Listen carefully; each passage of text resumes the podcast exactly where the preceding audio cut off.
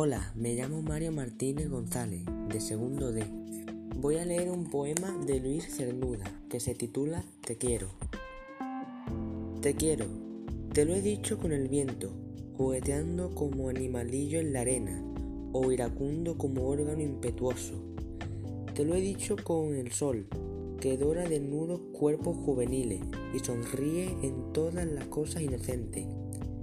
Te lo he dicho con las nubes, frente melancólica que sostiene el cielo, tristeza fugitiva. Te lo he dicho con las plantas, leves criaturas transparentes que se cubren de rumor repentino. Te lo he dicho con el agua, vida luminosa que vela un fondo de sombra. Te lo he dicho con el miedo, te lo he dicho con la alegría, con el hastio, con las terribles palabras. Pero así no me basta.